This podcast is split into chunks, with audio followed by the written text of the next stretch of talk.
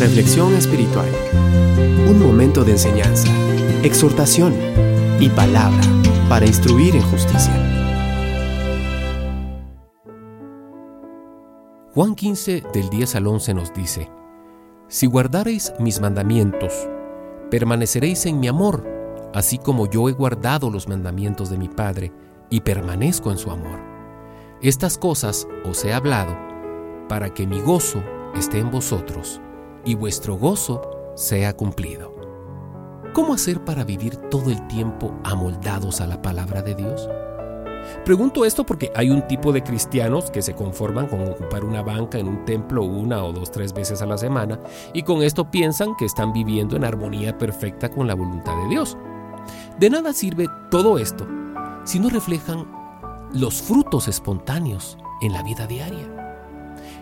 Un día el Señor reclamará a todos aquellos cristianos que no vivieron amoldados a su palabra. Escuchemos lo que Mateo 7 del 21 al 23 dice al respecto. No todo el que me dice Señor, Señor, entrará en el reino de los cielos, sino el que hace la voluntad de mi Padre que está en los cielos. Muchos dirán en aquel día, Señor, Señor, ¿no profetizamos en tu nombre? ¿Y en tu nombre echamos fuera demonios? ¿Y en tu nombre hicimos muchos milagros? Entonces les declararé, nunca os conocí, apartaos de mí, hacedores de maldad. Palabras muy duras, pero reales, ¿verdad? Un cristiano genuino es aquel que vive amoldado a la palabra de Dios, reflejándola por medio de sus palabras y acciones independientemente en donde se encuentre. Entonces, ¿cómo nos amoldamos a la palabra de Dios? He aquí cuatro actitudes muy sencillas pero eficaces. Leerla. Esto es exponerse a su contenido. Es necesario tener un tiempo diario para hacerlo. ¿Cómo vamos a amoldarnos a algo que no conocemos? Si no lo estás haciendo, escoge a partir de hoy un tiempo y un lugar específico para captar la voz de Dios en tu interior a través de su palabra. Dios tiene mucho que decirte y de manera muy personal. La lectura de su palabra te llevará entonces a reflexionarla. Llegarás a comprender que la exposición a la palabra de Dios no se debe quedar a nivel mental o intelectual, sino que es necesario que lo comprendido sea digerido por la acción sobrenatural del Espíritu Santo.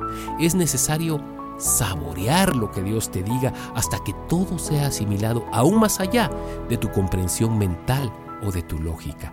Que la palabra recibida traspase las fronteras de la comprensión intelectual y aplique sus verdades a tu vida personal. Es necesario que la palabra de Dios impacte con fuerza e intensidad las fibras de tu corazón para que entonces procedas al siguiente paso, que es proponerse.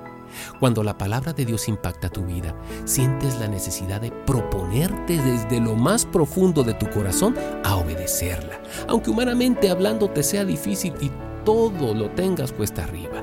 A este nivel, no se ve la obediencia a la voz de Dios como una imposición obligada, sino como un deseo que nace desde lo más profundo de tu corazón. Es a partir de allí que se da el siguiente paso, que es ponerla por obra.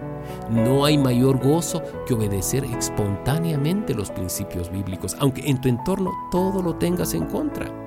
Sientes la necesidad de obedecer en cierto punto con espontaneidad, porque el Espíritu Santo te impulsa a hacerlo. Sientes la necesidad de obedecer, aunque por ello todo se te venga en contra. Llegas a comprender que sus mandamientos no te son gravosos, al contrario, te producen gozo sin límites. Primera de Juan 5:3 lo describe cuando afirma, pues este es el amor a Dios, que guardemos sus mandamientos y sus mandamientos no son gravosos. Dios te anticipa hoy que vienen momentos cruciales en los que tus convicciones se verán comprometidas. Por esa razón, te recuerda la importancia de amoldarte a su palabra para que no enfrentes las consecuencias. Dios te anticipa que se avecinan momentos aún más oscuros en tu entorno y que por eso te será necesario proyectar su luz con espontaneidad e intensidad. Dios quiere que la palabra que conoces pase de la teoría a la práctica.